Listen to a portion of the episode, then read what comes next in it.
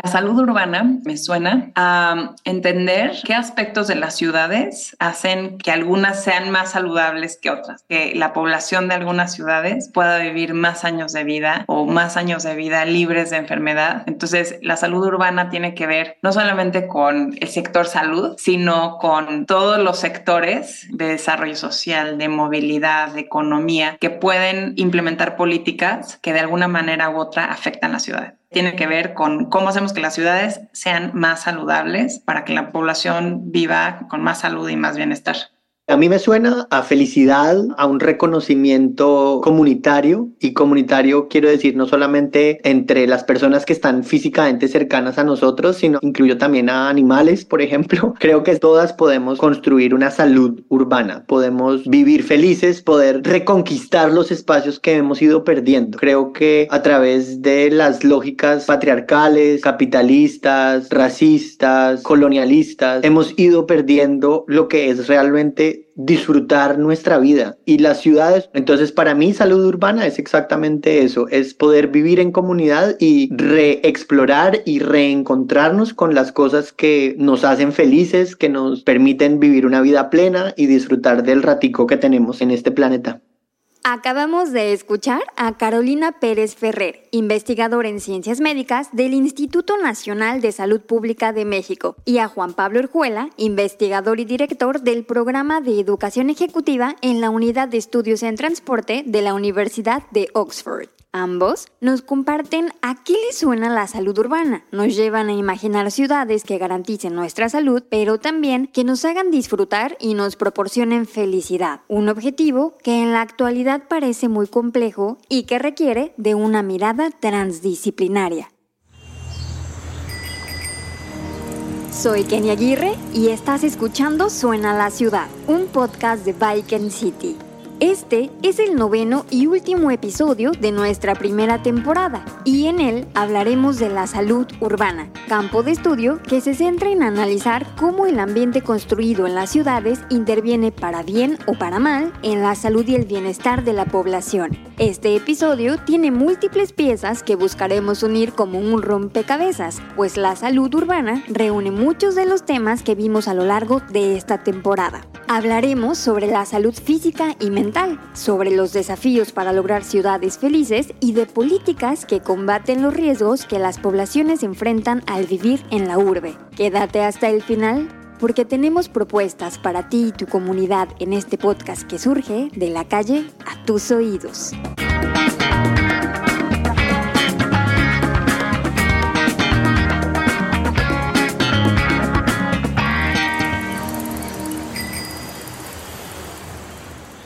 De acuerdo a la Organización Mundial de la Salud, la salud es un estado de completo bienestar físico, mental y social y no solamente la ausencia de afecciones o enfermedades. Y esto es súper importante esto nos ayuda a definir la salud en una forma un poco más amplia, pero al mismo tiempo hace que sea un poco más ambiguo y se vuelve una definición un poco personal hasta cierto punto o que depende del contexto. Entonces, si yo preguntara qué quiere decir estar feliz, diría que la felicidad es parte de la salud y del bienestar, pero qué quiere decir estar feliz puede depender de una persona a otra. Entonces, desde los años 70 la OMS reconoce que todo esto es parte de la salud. No podemos estar en un buen estado de salud física, mental y social si no tenemos alrededor los recursos que necesitamos para sentirnos bien con nosotros mismos, para sentir que nuestro ambiente es el adecuado para crecer, para explorar nuestra vida. Entonces, la salud y bienestar son dos temas un poco amplios, y siento que es supremamente importante en el tema de desarrollo urbano porque mm, la mayoría de personas en el planeta vivimos en ciudades y vamos a ser cada vez más. Entonces, ¿cómo construimos estos ambientes que nos permitan crecer como personas, que nos permitan desarrollarnos y el diseño que hacemos alrededor del ambiente construido nos puede ayudar a tener una vida mucho más saludable, a ser mucho más felices, a poder disfrutar de nuestra vida con mucha más plenitud? El colombiano Juan Pablo Orjuela plantea parte de las complejidades que veremos a lo largo de este episodio, lo amplio que es el tema y las múltiples lecturas y factores que se relacionan para ir encontrando una definición de la salud urbana. Él desmenuza la definición de la OMS para llevarnos a pensar en la salud y el bienestar, dos conceptos interrelacionados y fundamentales para tener una vida plena y significativa. ¿Has notado cómo los diferentes espacios de la ciudad impactan tu estado físico y mental? Por ejemplo, no es lo mismo caminar cuando hace calor sobre una calle con árboles que en otra donde escasean. Lograr ciudades que hagan felices a sus habitantes no es tema sencillo, y menos cuando los indicadores le apuntan más a la producción. En una conferencia, Carrie Exton de la Organización para la Cooperación y el Desarrollo Económicos plantea una reflexión atractiva, que los investigadores y periodistas interesados en medir la prosperidad de las sociedades se centran excesivamente en el Producto Interior Bruto, una medida de la producción económica de un país, en lugar de los indicadores de felicidad y bienestar. Esta cuestión da pie a un tema interesantísimo del que nos habla el arquitecto y doctor palestino Bahaeddin al-Halad, también fundador de Yovelo, es difícil definir qué es la felicidad, pero hay tres factores principales que influyen en la felicidad de las personas. El primer factor es la situación en la que la persona donde ha nacido. Y esto incluye la situación en su casa, la relación con los padres, si la familia es feliz, si es unida, etc. Además, los factores de socioeconómica de la familia también, el entorno cultural, también el tiempo donde ha nacido esta persona. Si es durante una guerra, un conflicto o crisis económica, y el segundo factor importante que influye en la felicidad es la relación en el mundo interior de las personas. Lo que cree la persona, sus pensamientos, por ejemplo, la religión puede jugar un papel importante en la búsqueda de paz interior. También influyen los sentimientos emocionales, así como la forma en que la persona relaciona con los demás. Y el tercer factor es el mundo interior, el lugar donde, por ejemplo, la persona se siente cómodo en su vivienda, su entorno, sus relaciones con sus vecinos, también el lugar de su trabajo, si tiene menos estrés, también su ciudad, cómo se impacta sobre él, se ofrece lo que necesita la persona viviendo en esa ciudad y también su país. Una ciudad feliz es una comunidad bien planificada que prioriza el bienestar y la calidad de vida de sus habitantes y ofrece lo mejor para las personas que sienten bien o cómodos en su vida diaria. Una ciudad feliz fomenta un fuerte sentido de comunidad y sostenibilidad, al tiempo que promueve la empatía e inclusión entre ciudadanos. Esto más o menos lo que yo pienso que es una ciudad feliz, que cumple la necesidad del bienestar de las personas a base diaria.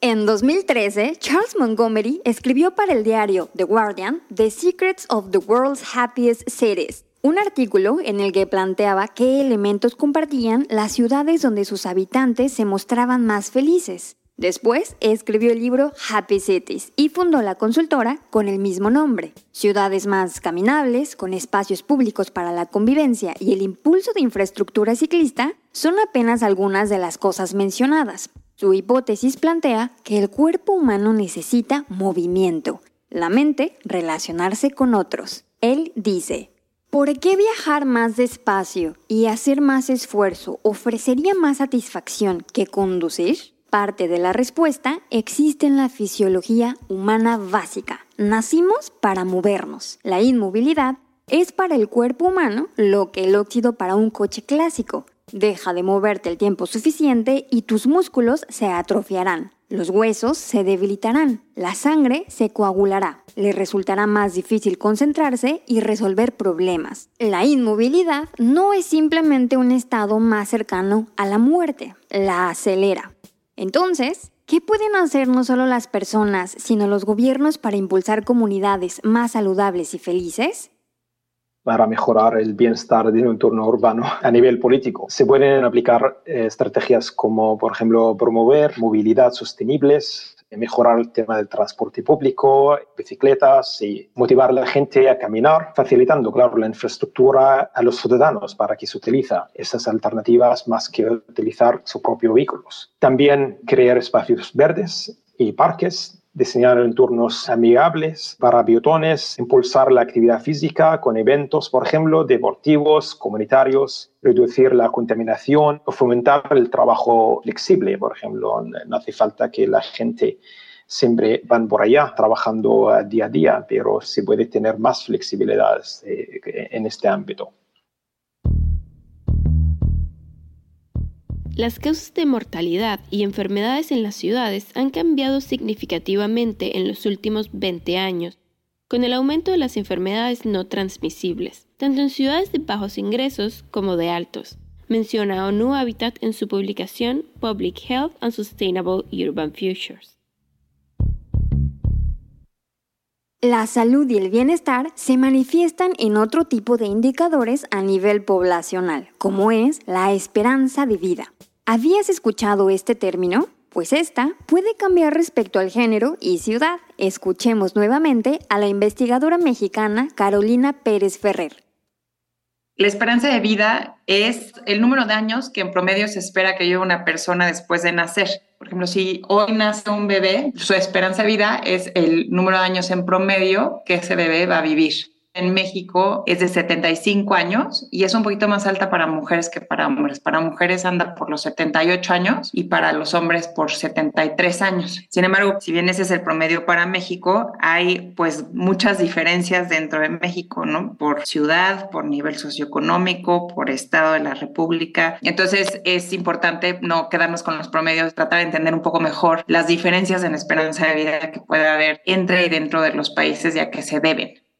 Algunos elementos clave que contribuyen a ciudades saludables, felices y con una mayor esperanza de vida pueden ser el acceso a servicios básicos, mejor calidad del aire, oferta de transporte sostenible y eficiente, cohesión social, seguridad personal y seguridad vial y oportunidades de empleo, innovación y desarrollo, entre otras políticas públicas. Pero también hay otra receta, si quieres vivir un siglo como los habitantes de las llamadas Blue Zones, te recomendamos ver la serie documental de Netflix Vivir 100 años, los secretos de las zonas azules. Ahí conocerás los factores que hacen más longevas a estas comunidades. Mientras, regresamos con Carolina, quien nos habla de los responsables de que la esperanza de vida aumente o disminuya en México.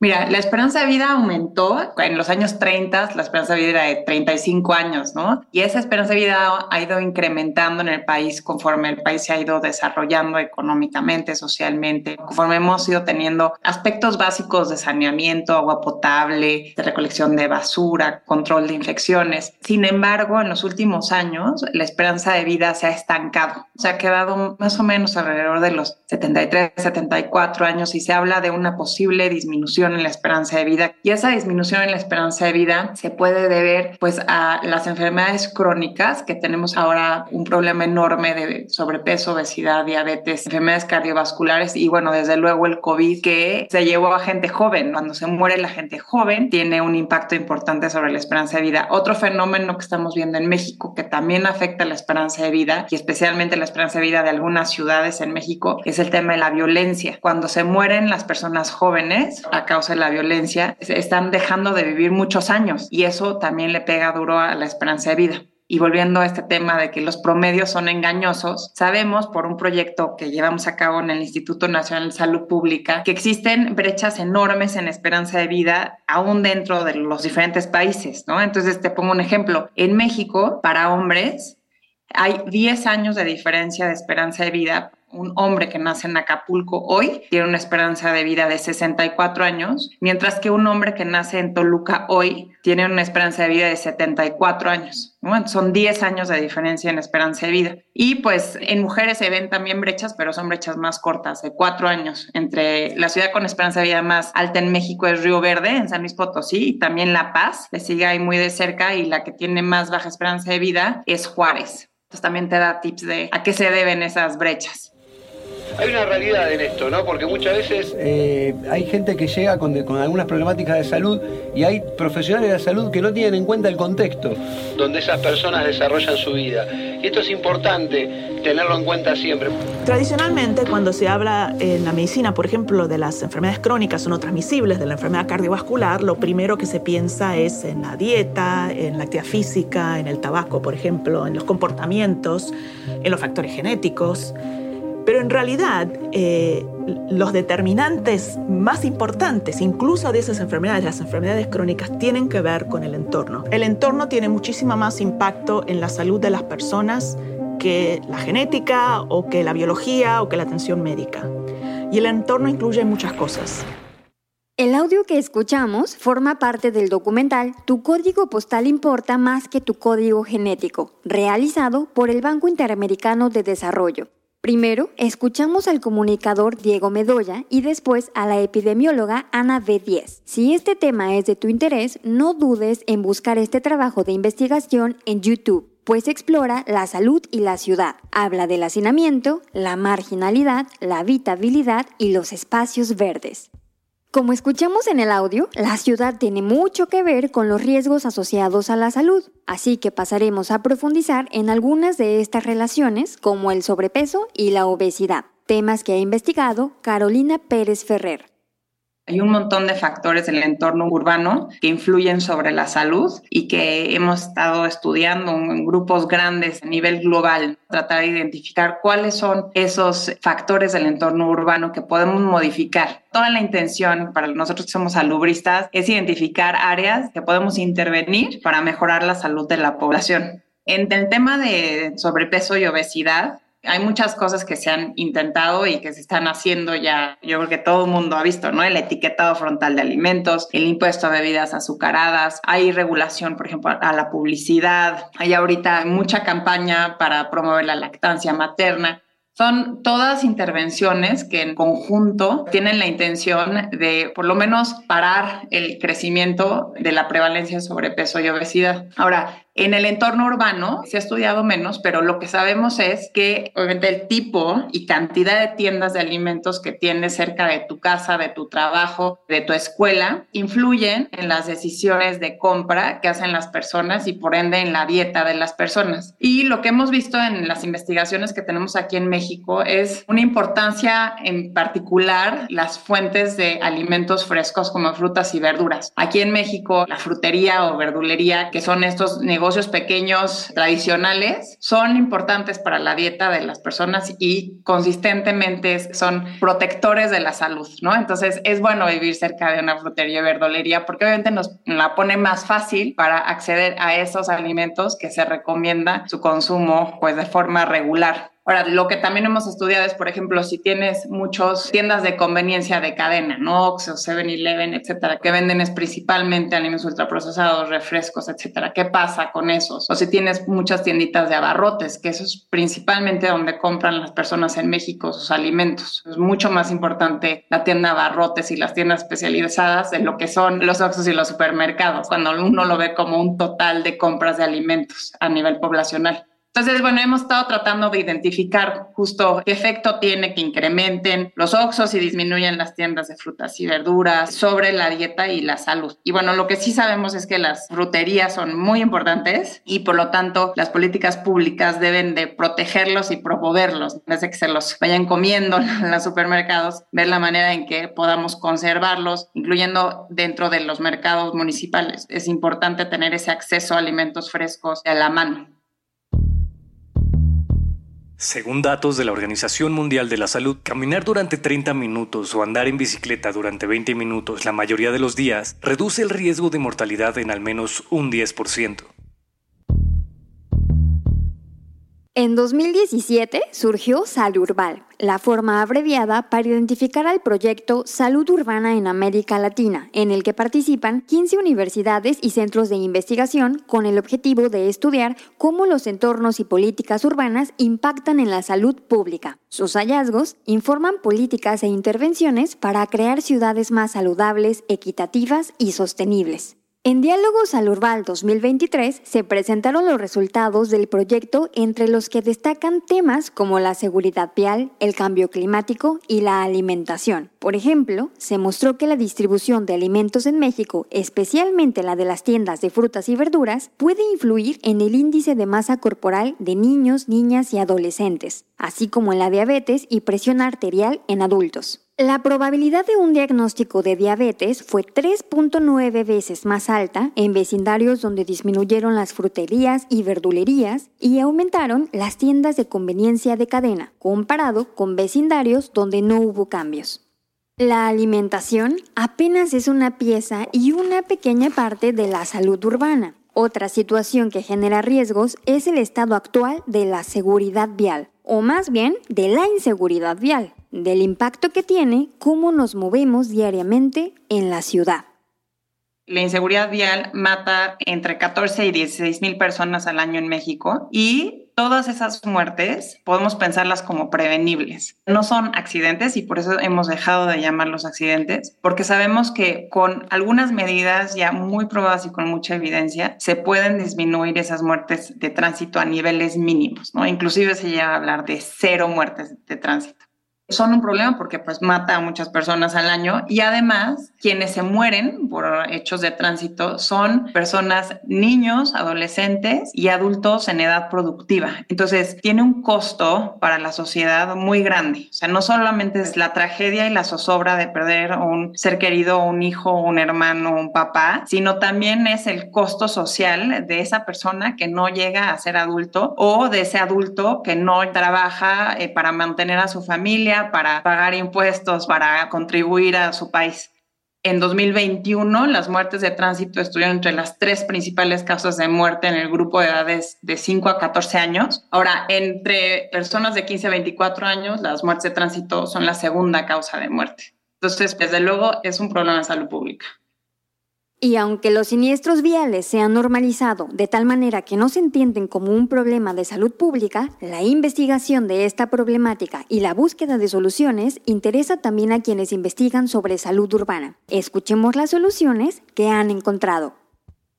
Nuestro grupo en el Instituto Nacional de Salud Pública ha evaluado algunas políticas públicas que se han implementado en México, evaluaciones bastante robustas que están publicadas en revistas científicas las políticas que claramente funcionan son las políticas de control de alcohol, los puestos de alcoholimetría. Los límites de velocidad son otra política que es muy efectiva para disminuir muertes de tránsito y eso lo documentamos para Ciudad de México cuando se implementaron límites de velocidad más bajos en 2015 eh, y multas también más altas. Aquí es muy importante eh, mencionar que las políticas públicas en seguridad vial necesitan hacerse cumplir. Las personas tienen que saber que hay una consecuencia por no seguir las reglas. Los sistemas de transporte urbano mal diseñados generan una variedad de amenazas, incluidas las lesiones por siniestros de tránsito, la contaminación del aire y acústica y las barreras para la actividad física segura, lo cual conduce a niveles más altos de lesiones y enfermedades no transmisibles, menciona la OMS. Hasta aquí hemos hablado de la definición de salud y de salud urbana, de las ciudades felices, la esperanza de vida y de riesgos muy distintos a los que estamos expuestos y expuestas todo el tiempo, del acceso a alimentos saludables y los siniestros viales en las ciudades. Ahora, Juan Pablo Urjuela regresa para hablarnos de un riesgo más con el que vivimos día a día, la calidad del aire.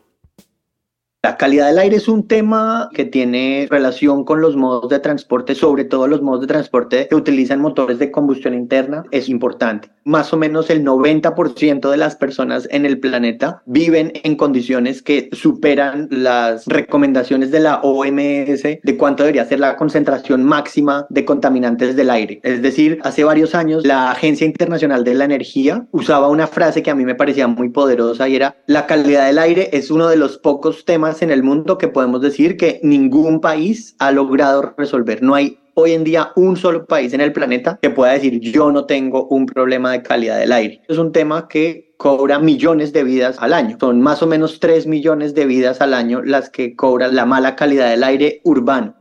Estadísticas de estas existen por todos lados y en todos los países y, y, cada país tiene sus propias estadísticas y son un costo, digamos, en muertes prematuras que va más allá de lo que puede ser la malaria o, digamos, otro tipo de enfermedades que son las típicas, digamos, de hablar de enfermedades a nivel mundial. El transporte usando motores de combustión interna es una de las principales causas de la contaminación del aire. Los combustibles diésel, la OMS los ha clasificado como carcinogénico, es decir, que puede causar cáncer o que está asociado con algunos cánceres todo, no solamente los elementos específicos, no solamente decir, bueno, es que hay algunas cosas que son monóxido de carbono, es que hay óxidos de nitrógeno. La OMS ha decidido que uno de los que va a meter en su lista de sustancias carcinogénicas son los humos que salen del tubo de escape de motores diésel. El segundo punto importante aquí es la proximidad que existe entre el transporte. Cuando uno camina y de repente algo le huele súper mal o uno pasó al lado de un carro que estaba sacando mucho humo por el tubo de escape, estas experiencias son relativamente comunes, aunque si bien las fábricas, la industria también participan en contaminar el aire, la falta de cercanía a nuestras experiencias diarias hace que para el momento en el que esa contaminación llega a nosotros ya se ha ido diluyendo. En cambio, por nuestra cercanía a los tubos de escape de los carros y de los buses y de todo esto de las motocicletas, hace que esa contaminación nos afecte muchísimo más. Hicimos un estudio usando mm, diferentes datos también de personas que se estaban moviendo. Teníamos GPS y teníamos monitores de calidad del aire y parte de lo que vimos es que la probabilidad de una persona de estar expuesta a una mala calidad del aire, a unos puntos extremos de mala calidad del aire, es mucho más alta cuando está en movimiento que cuando está estática, digamos, está dentro de la casa y puede decidir si abre las puertas o si las cierra estos intrusos silenciosos que están en el aire se infiltran en nuestros pulmones y en nuestra sangre. Las partículas diminutas, invisibles a simple vista, pueden desencadenar asma, irritar las vías respiratorias y contribuir a enfermedades más graves. ¿Te has preguntado cómo afectan estos contaminantes a la salud de quienes viven, trabajan y juegan en la ciudad? Con la contaminación del aire vemos dos formas de leer la injusticia alrededor de lo que es la contaminación del aire por un lado y el respirar aire contaminado por el otro. Entonces, por un lado, las personas que están en vehículos motorizados son las personas que están emitiendo más contaminaciones al aire, los que están ensuciando el aire más y las personas que van en bicicleta y caminando son las personas que están inhalando más de esta contaminación. Y algo similar sucede si lo miramos por otro tipo de divisiones, por ejemplo, en términos raciales, en términos étnicos, en términos de estrato socioeconómico. Entonces, un ejemplo, en Londres, las personas de los menores ingresos viven en las zonas más contaminadas y son las personas que sus actividades diarias generan la menor contaminación. Eso pasa en Londres, en Bogotá, el suroccidente de la ciudad es donde viven y trabajan la mayoría de personas de bajos ingresos y al mismo tiempo es donde el aire está más contaminado. Y entonces vemos cómo la contaminación del aire es un tema que cruza un montón de problemas sociales. La contaminación del aire responde a unas lógicas de exclusión social, la contaminación del aire principalmente causada por sistemas que se salen de nuestro control personal. No es que yo pueda decir, ah, voy a tener una vida en la que tengo una buena calidad del aire, sino que estamos sujetos, digamos, a un aire que compartimos. Y el transporte es, sin lugar a dudas, uno de los sistemas que ayudar a tener mejor calidad del aire o hacer al contrario que la calidad del aire sea mucho peor. Para mantener la esperanza, en este episodio no solo hablamos de problemáticas y riesgos, sino también de soluciones. Bajaedin Al-Halat nos introduce a los patios verdes. ¿Qué son y qué impacto tienen para la salud física y mental?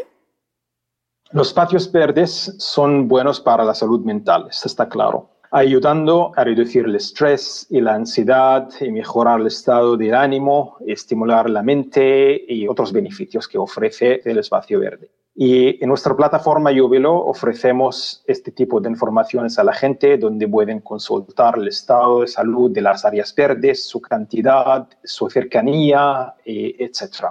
Entonces, es una parte de las informaciones que influye sobre la felicidad y el bienestar de la gente.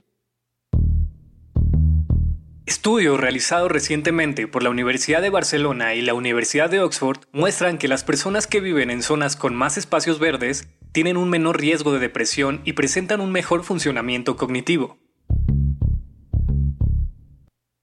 Otras de las soluciones que nos ofrecen nuestros invitados e invitada va también del cuidado, pero del cuidado personal y colectivo. Juan Pablo Orjuela nos cuenta de un ejemplo específico en Bogotá, Colombia, las manzanas del cuidado.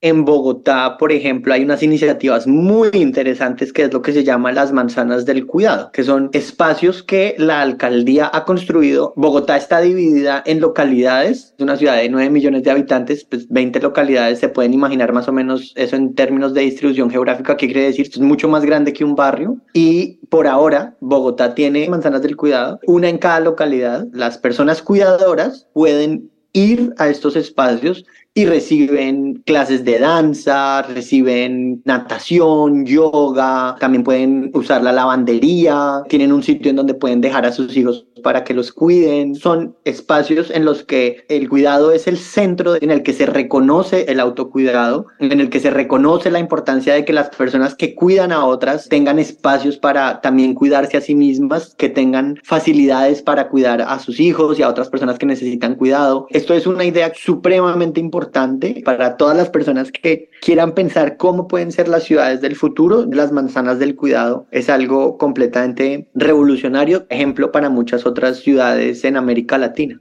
que renueva esas lógicas que hemos dicho. El servicio que se presta es completamente gratuito en el que se reconoce que hay unos espacios para disfrutar de la vida, para generar comunidad, para construir bienestar colectivo. Este tipo de cosas son supremamente innovadoras y creo yo que necesitan ser estudiadas con mucho detalle y seguramente hay muchas cosas que vamos a aprender en el futuro que hay que mejorarles, pero pues son para mí una de las grandes innovaciones de lo que yo me imagino es una ciudad saludable en el futuro. Si quieres aprender más sobre estos temas, te recomendamos inscribirte a los cursos ejecutivos que ofrece la Unidad de Estudios de Transporte de la Universidad de Oxford, en donde colabora Juan Pablo. Yo fui becaria el año pasado y fue increíble compartir entre practitioners e investigadores sobre la salud y el bienestar en los retos globales del transporte.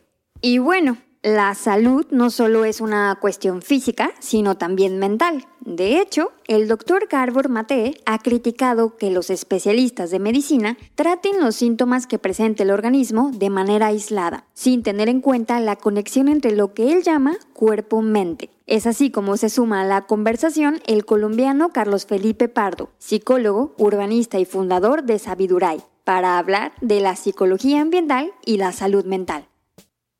Hay un campo que se llama la psicología ambiental y hace unas décadas ellos han estado preguntándose específicamente cuál es el efecto de la infraestructura del entorno urbano sobre la salud mental de las personas.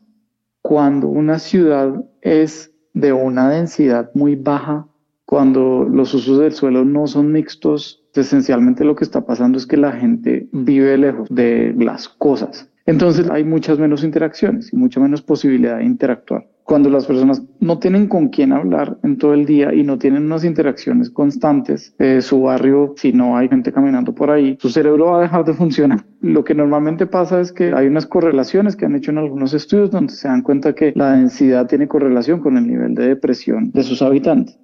La planificación urbana, el diseño de la vivienda y los medios de transporte repercuten en la salud física y mental de las personas. Por ejemplo, ¿qué sucede en nuestro cerebro según la velocidad a la que nos transportamos? ¿Qué es el road rage o el síndrome de la ira al volante?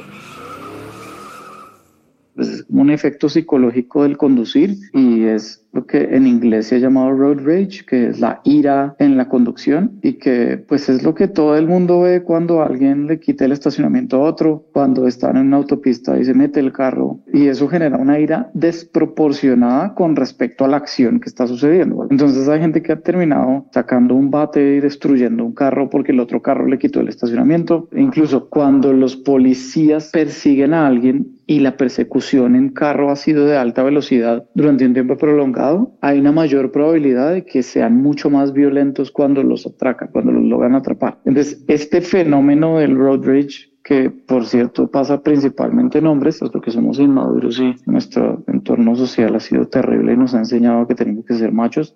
cuando uno usa otros modos de transporte, tiene unos efectos también psicológicos o, digamos, unas experiencias psicológicas eh, distintas. Entonces, hay un estudio que hicieron como en 2011 que se dieron cuenta que cuando la gente tiene una mayor responsabilidad directa en el modo que está andando y pueden andar como lo esperan, van a tener mayor mindfulness. ¿Eso qué quiere decir? Una persona que está en una motocicleta o en una bicicleta hasta cierto punto a pie, están directamente a cargo de exactamente todo lo que está pasando y al mismo tiempo tienen un nivel de relación directa con lo que está pasando que les hace entrar como en un estado de trance, digamos, positivo. Y eso solo pasa en motocicletas y en bicicletas, como así, como un estado de, como de flow. Entonces, eso es un efecto súper interesante que empieza a pasar con la gente que anda en estos modos de transporte. Podríamos hablar durante horas y horas, pero desafortunadamente ya nos encontramos en el final de este episodio y de la primera temporada de Suena la Ciudad. Queremos agradecer a todas y todos los que nos escucharon dialogar con otras personas que desde muchas partes del mundo hacen sonar los temas urbanos. Es el encuentro con ellas y ellos y con ustedes lo que nos permite hacer comunidad y seguir construyendo ideas para ciudades del presente y futuro. Te invitamos a evaluarnos en la plataforma de tu preferencia para que nos ayudes a llegar a más personas. Cerramos este episodio y temporada con esta reflexión de Carlos Felipe Pardo. Necesito encontrar maneras de que el diseño de la ciudad haga posible encuentros fortuitos, por ejemplo. Y eso solo lo puedo lograr o contratando actores como si fuera Truman Show o diseñando la ciudad de tal forma que la infraestructura permita que haya usos mixtos y que haya una densidad urbana alta en comparación con Estados Unidos, por ejemplo, pero media en comparación con las ciudades de América Latina. Entonces, si la política pública se enfoca en eh, densificación, concentración de actividades, usos mixtos de suelo, eso favorece todas estas interacciones y hace posible que la persona se sienta mejor. Y después en cosas más de transporte, yo creo que no puede volver a pensar en cosas de salud y de estrés urbano. Tener una ciudad donde se permiten velocidades altas es violento no es agresivo, es más allá, es una violencia que se impone a quienes están tratando de lidiar con el entorno urbano y que uno tiene que reducir para que la gente no se sienta pues, esencialmente miserable, ¿no es cierto? En la primera temporada de Suena la Ciudad, Amparo Ortega estuvo a cargo del guion, Diana González y Alejandro Garduño de la locución de cápsulas informativas, Niciel Ceballos de la música original y edición de audio, Luis Gómez y Josué Jiménez de la identidad y concepto creativo, Mario Flores de la programación, Alonso Cruz como asistente de producción y yo, Kenny Aguirre, de la locución principal. Nos escuchamos en la segunda temporada. Suena la ciudad es un podcast de Bike and City, organización mexicana donde promovemos ciudades de propulsión humana. Colaboramos con gobiernos, organizaciones, empresas e instituciones educativas para que nuestros entornos estén en armonía con el medio ambiente y entre las personas. Agradecemos a la Embajada del Reino de los Países Bajos en México por su apoyo para el desarrollo de esta primera temporada. No olvides seguirnos, compartir y sumarte a la conversación en las redes sociales de Bike and City. Búscanos en Twitter, Facebook e Instagram, donde queremos saber, para ti, a qué suena la ciudad.